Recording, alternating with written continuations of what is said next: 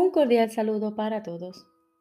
Hoy continuamos leyendo el texto del libro Un curso de milagros. Capítulo 25. La justicia de Dios. Introducción. Jesús nos dice, el Cristo en ti no habita en un cuerpo. Sin embargo, está en ti de ello se deduce, por lo tanto, que no estás dentro de un cuerpo. Lo que se encuentra dentro de ti no puede estar afuera. Y es cierto que no puedes estar aparte de lo que constituye el centro mismo de tu vida. Lo que te da vida no puede estar alojado en la muerte, de la misma manera en que tú tampoco puedes estarlo. Cristo se encuentra dentro de un marco de santidad cuyo único propósito es permitir que Él se pueda poner de manifiesto ante aquellos que no le conocen y así llamarlos a que vengan a Él y lo vean allí donde antes creían estaban sus cuerpos. Sus cuerpos entonces desaparecerán, de modo que su santidad pase a ser su marco. Nadie que lleve a Cristo dentro de sí puede dejar de reconocerlo en ninguna parte, excepto en cuerpos. Pero mientras alguien crea estar en un cuerpo, Cristo no podrá estar donde Él cree estar. Y así lo llevará consigo sin darse cuenta, pero no lo pondrá de manifiesto. Y de este modo no reconocerá dónde se encuentra. El Hijo del Hombre no es el Cristo resucitado el Hijo de Dios, no obstante, mora exactamente donde el Hijo del Hombre está y camina con él dentro de su santidad, la cual es tan fácil de ver como lo es la manifestación de su deseo de ser especial en su cuerpo. El cuerpo no tiene necesidad de curación, pero la mente que cree ser un cuerpo ciertamente está enferma. Y aquí es donde Cristo suministra el remedio. Su propósito envuelve al cuerpo en su luz y lo llena en la santidad que irradia desde él. Y nada que el cuerpo diga o haga deja de ponerlo a él de manifiesto. De este modo, el cuerpo lleva a Cristo dulce y amorosamente ante aquellos que no lo conocen, para así sanar sus mentes. Tal es la misión que tu hermano tiene con respecto a ti y tu misión con respecto a Él no puede sino ser la misma.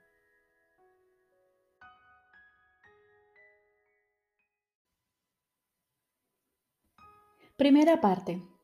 El vínculo con la verdad. Jesús nos dice, no puede ser difícil llevar a cabo la tarea que Cristo te encomendó, pues Él es quien la desempeña. Y a medida que la llevas a cabo, aprendes que el cuerpo solo aparenta ser el medio para ejecutarla, pues la mente es suya. Por lo tanto, tiene que ser tuya. Su santidad dirige al cuerpo a través de la mente que es una con él. Y tú te pones de manifiesto ante tu santo hermano, tal como él lo hace ante ti. He aquí el encuentro del Santo Cristo consigo mismo, donde no se percibe ninguna diferencia que se interponga entre ninguno de los aspectos de su santidad, los cuales se encuentran, se funden y elevan a Cristo hasta su Padre, íntegro, puro y digno de su amor eterno. ¿De qué otra manera podrías poner de manifiesto al Cristo en ti, sino contemplando la santidad y viéndolo a Él en ella? La percepción te dice que tú te pones de manifiesto en lo que ves. Si contemplas el cuerpo, creerás que ahí es donde te encuentras tú. Y todo cuerpo que veas te recordará a ti mismo, tu pecaminosidad, tu maldad, pero sobre todo tu muerte. ¿No aborrecerías, incluso intentarías matar a quien te dijese algo así? El mensaje y el mensajero son uno. Y no puedes sino ver a tu hermano como te ves a ti mismo. Enmarcado en su cuerpo verás su pecaminosidad, en la que tú te alzas condenado. En su santidad, el Cristo en él se proclama a sí mismo como lo que eres tú. La percepción es la elección de lo que quieres ser, del mundo en el que quieres vivir y del estado en el que crees que tu mente se encontrará contenta y satisfecha. La percepción elige dónde crees que reside tu seguridad, de acuerdo con tu decisión. Te revela lo que eres tal como tú quieres ser. Y es siempre fiel a tu propósito, del que nunca se aparta, y no da el más mínimo testimonio de nada que no esté de acuerdo con el propósito de tu mente. Lo que percibes es parte de lo que tienes como propósito contemplar, pues los medios y el fin no están nunca separados. Y así aprendes que lo que parece tener una vida aparte en realidad no tiene nada en absoluto. Tú eres el medio para llegar a Dios. No estás separado ni tienes una vida aparte de la suya. Su vida se pone de manifiesto en ti que eres su hijo. Cada uno de sus aspectos está enmarcado en santidad y pureza perfectas y en un amor celestial tan absoluto que solo anhela liberar todo lo que contempla para que se una a Él. Su resplandor brilla a través de cada cuerpo que contempla y lleva toda la obscuridad de estos ante la luz al mirar simplemente más allá de ella hacia la luz. El velo se descorre mediante su ternura y nada oculta la faz de Cristo de los que la contemplan. Tu hermano y tú os encontraráis ante Él ahora para dejar que Él descorra el velo que parece manteneros separados y aparte. Puesto que crees estar separado, el cielo se presenta ante ti como algo separado también. No es que lo esté realmente, sino que se presenta así a fin de que el vínculo que se te ha dado para que te unas a la verdad pueda llegar hasta ti a través de lo que entiendes. El Padre, el Hijo y el Espíritu Santo son uno, de la misma manera en que todos tus hermanos están unidos en la verdad cual uno. Cristo y su Padre jamás han estado separados y Cristo mora en tu entendimiento, en aquella parte de ti que comparte la voluntad de su Padre. El Espíritu Santo es el vínculo entre la otra parte, el demente y absurdo deseo de estar separado, de ser diferente y especial, y el Cristo, para hacer que la unicidad le resulte clara a lo que es realmente uno. En este mundo esto no se entiende, pero se puede enseñar.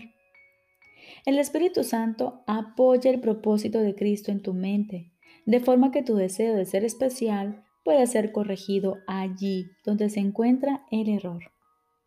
Debido a que su propósito sigue siendo el mismo que el Padre y el del Hijo, Él conoce la voluntad de Dios, así como lo que tú realmente quieres. Pero esto solo lo puede comprender la mente que se percibe a sí misma como una y que consciente de que es una, lo experimenta así. La función del Espíritu Santo es enseñarte cómo experimentar esta unicidad. ¿Qué tienes que hacer para experimentarla y dónde o a dónde debes dirigirte para lograrlo? De acuerdo con esto, se considera el tiempo y el espacio como si fueran distintos, pues mientras pienses que una parte de ti está separada, el concepto de una unicidad unida, cual una sola, no tendrá sentido. Es obvio que una mente así de dividida jamás podría ser el maestro de la unicidad que une a todas las cosas dentro de sí. Y por lo tanto, lo que está dentro de esta mente y en efecto une a todas las cosas, no puede sino ser su maestro. Él necesita, no obstante, utilizar el idioma que dicha mente entiende, debido a la condición de que esta mente cree encontrarse, y tiene que valerse de todo lo que ella ha aprendido para transformar las ilusiones en verdad y eliminar todas tus falsas ideas acerca de lo que eres, a fin de conducirte allí de la verdad que se encuentra más allá de ellas. Todo lo cual puede resumirse muy simplemente de la siguiente manera.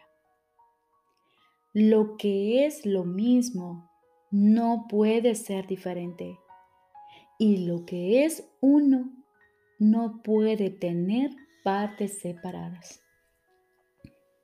Repito, lo que es lo mismo no puede ser diferente y lo que es uno no puede tener partes separadas.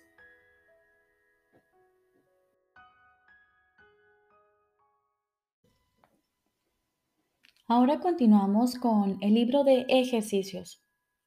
Lección número 192. Tengo una función que Dios quiere que desempeñe. La santa voluntad de tu Padre es que tú lo completes y que tu ser sea su Hijo sagrado, por siempre puro como Él, creado del amor y en Él, preservado, extendiendo amor y creando en su nombre por siempre uno con Dios y con tu ser. Mas, ¿qué sentido tiene tener tal función en un mundo de envidia, odio y ataque? Tienes, por lo tanto, una función en el mundo de acuerdo a sus propias normas. Pues, ¿quién podría entender un lenguaje que está mucho más allá de lo que buenamente puede entender? El perdón es tu función aquí no es algo que Dios haya creado, ya que es el medio por el que se puede erradicar lo que no es verdad. Pues, ¿qué necesidad tiene el cielo de perdón? En la tierra, no obstante, tienes necesidad de los medios que te ayudan a abandonar las ilusiones. La creación aguarda tu regreso simplemente para ser reconocida, no para ser íntegra. Lo que la creación es no puede ni siquiera concebirse en el mundo. No tiene sentido aquí. El perdón es lo que más se le asemeja aquí en la tierra, pues al haber nacido en el cielo, carece de forma. Dios, sin embargo, creó a uno con el poder de traducir a formas lo que no tiene forma en absoluto. Lo que Él hace es forjar sueños, pero de una clase tan similar al acto de despertar que la luz del día ya refulge en ellos, y los ojos que ya empiezan a abrirse completan los felices panoramas que esos sueños les ofrecen. El perdón contempla dulcemente todas las cosas que son desconocidas en el cielo, las ve desaparecer y deja al mundo como una pizarra limpia y sin marcas en la que la palabra de Dios puede ahora reemplazar a los absurdos símbolos que antes estaban escritos allí. El perdón es el medio por el que se supera el miedo a la muerte, pues ésta deje de ejercer su poderosa atracción y la culpabilidad desaparece. El perdón permite que el cuerpo sea percibido como lo que es, un simple recurso de enseñanza del que se prescinde cuando el aprendizaje haya terminado, pero que es incapaz de efectuar cambio alguno en el que aprende. La mente no puede cometer errores sin un cuerpo. No puede pensar que va a morir o ser víctima de ataques despiadados. La ira se ha vuelto imposible. ¿Dónde está el terror ahora? ¿Qué temores podrían aún acosar a los que han perdido la fuente de todo ataque, el núcleo de la angustia y la sede del temor? Solo el perdón puede liberar a la mente de la idea de que el cuerpo es su hogar.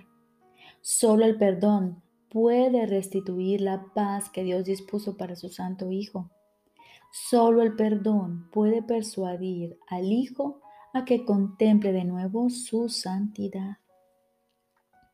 Una vez que la ira haya desaparecido, podrás percibir que a cambio de la visión de Cristo y el don y del don de la vista, no se te pidió sacrificio alguno, y que lo único que ocurrió fue que una mente enferma y atormentada se liberó de su dolor.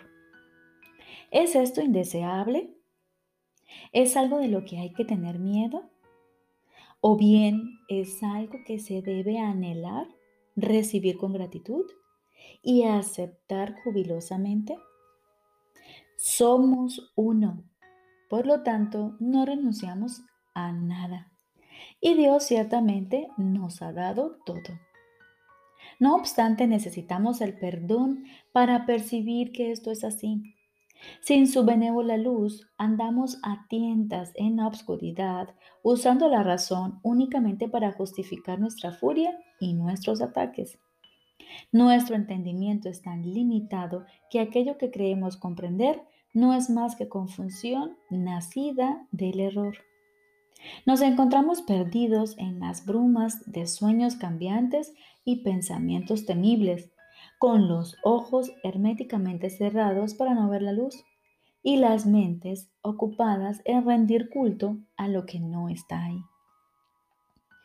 ¿Quién puede nacer de nuevo en Cristo sino aquel que ha perdonado a todos los que ve o en los que piensa o se imagina? ¿Quién que mantenga a otro prisionero puede ser liberado? Un carcelero no puede ser libre, pues se encuentra atado al que tiene preso. Tiene que asegurarse de que no escape y así pasa su tiempo vigilándolo. Y los barrotes que mantienen cautivo al preso se convierten en el mundo en el que su carcelero vive allí con él. Sin embargo, de la liberación del preso depende que el camino de la libertad quede despejado para los dos. Por lo tanto, no mantengas a nadie prisionero. Libera en vez de aprisionar, pues de esa manera tú quedas libre. Los pasos a seguir son muy sencillos.